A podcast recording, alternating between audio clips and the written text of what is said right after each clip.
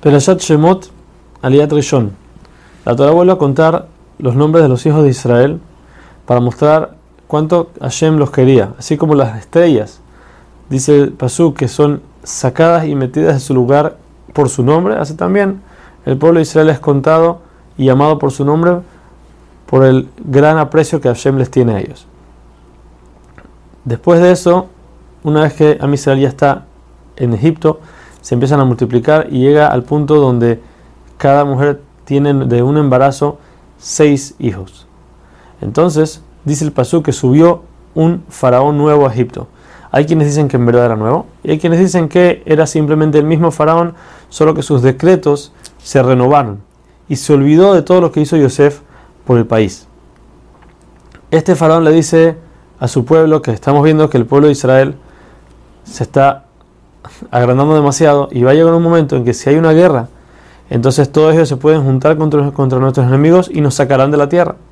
Por eso hay que buscar un plan cómo hacer para exterminarlos y para que no sigan creciendo.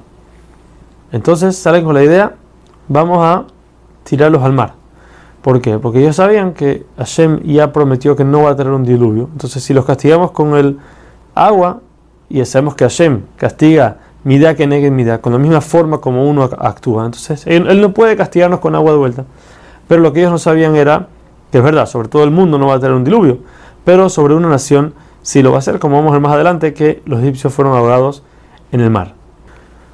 Entonces, el faraón pone sobre ellos trabajos forzados para tratar de disminuir la cantidad de hijos que van a tener. Lo ponen a reconstruir las ciudades de Pitom y Ramsés, que ya existían, solamente que ellos querían ahora hacer las ciudades de depósitos. Pero Hashem se ríe de ellos y dice que por más, mientras más trabajo le pongan y más forzado sea, más va a agrandar el pueblo y más se va a subir. Aparte de esto, el faraón llama a las parteras judías, a Shifra y Pua. Shifra era Yochebed, la mamá de Moshe, y Pua era su hija, Miriam. Se llamaba Shifra porque ella era la que limpiaba y arreglaba el bebé cuando salía, y Pua era porque ella le cantaba y le hablaba para calmarlo cuando lloraba. Él les dice a ellas que cuando vayan a dar a luz a los bebés, tienen que fijarse. Si es un varón, lo tienen que matar. Y si es niña, la pueden dejar viva. ¿Por qué? Porque los hechiceros del faraón le dijeron que van a hacer del pueblo de Israel el salvador. Y es un varón. Por eso el faraón mandó a matar a todos. Pero las parteras tuvieron temor de Hashem. Y no solamente que no mataron a los niños, sino que cuando nacían, ellas lo abastecían, lo limpiaban y le daban de comer. Después de esto, el faraón ordena mandar a todo niño que nazca ese día al río. porque Los hechiceros le dijeron que ese día iban a ser el Salvador de Israel, pero no sabían si era judío o egipcio, por lo que había que mandar a todos los niños al río. Un tiempo antes, Amram, de la tribu de Leví, se separó de su esposa, ya que vio la primera orden del faraón de que todo niño que nazca va a echar al río. Entonces dijo, ¿para qué vamos a tener hijos si igual los van a matar?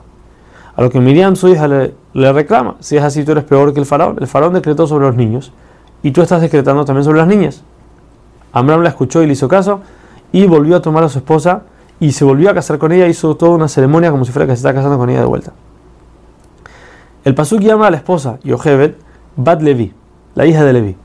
Por más de que ella ya tenía 130 años, ¿cómo sabemos esto? Porque el pueblo de Israel estuvo 210 años en Egipto.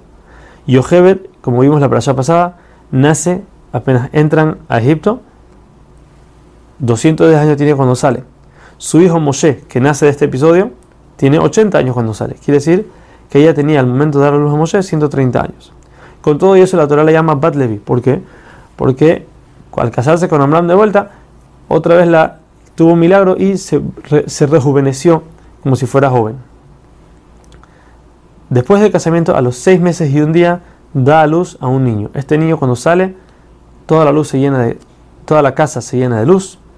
Pero ya que los egipcios pensaban que a los nueve meses es que podía ser que tuvo un niño, entonces ella pudo esconderlo por tres meses. Cuando pasa este tiempo ya no puede esconderlo más, por lo que hace un arca, una canasta hecha de goma de árbol, le pone alquitrán por fuera y cemento por dentro, pone al niño y lo tira en el río Nilo.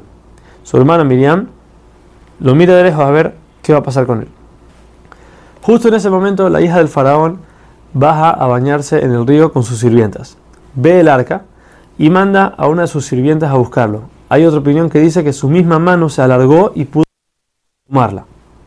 Cuando abre el arca, ve un bebé, pero con voz de joven. No solo eso, ve que la presencia de Dios está con él. Ella entendió que era un niño judío y lo quería tomar. Las sirvientas no estaban de acuerdo. Decían, ¿cómo puede ser? Tu padre hizo un decreto, ¿cómo tú vas a ir en contra? Por lo que Hashem las mató para que no molesten. Ella toma al bebé y trata de llevarlo con mujeres egipcias para que lo aguanten, pero el bebé no está dispuesto a comer, ya que en el futuro él iba a hablar con Dios cara a cara, no era apto que tome leche de una mujer no judía. Cuando su hermana, que estaba viendo lo que estaba pasando, ve a la hija del faraón, va corriendo y le dice, mira, yo puedo buscarte una mujer judía para que la amamante el bebé. La hija del faraón acepta y la niña llama a la madre del bebé. La hija del faraón le da al bebé para que lo amante. Así es como ella lo toma, lo lleva y cuando una vez que crece, el niño se lo devuelve a la hija del faraón. Esta lo llama Moshe, ¿por qué? Minamai Meshitihu, porque fue sacado de las aguas.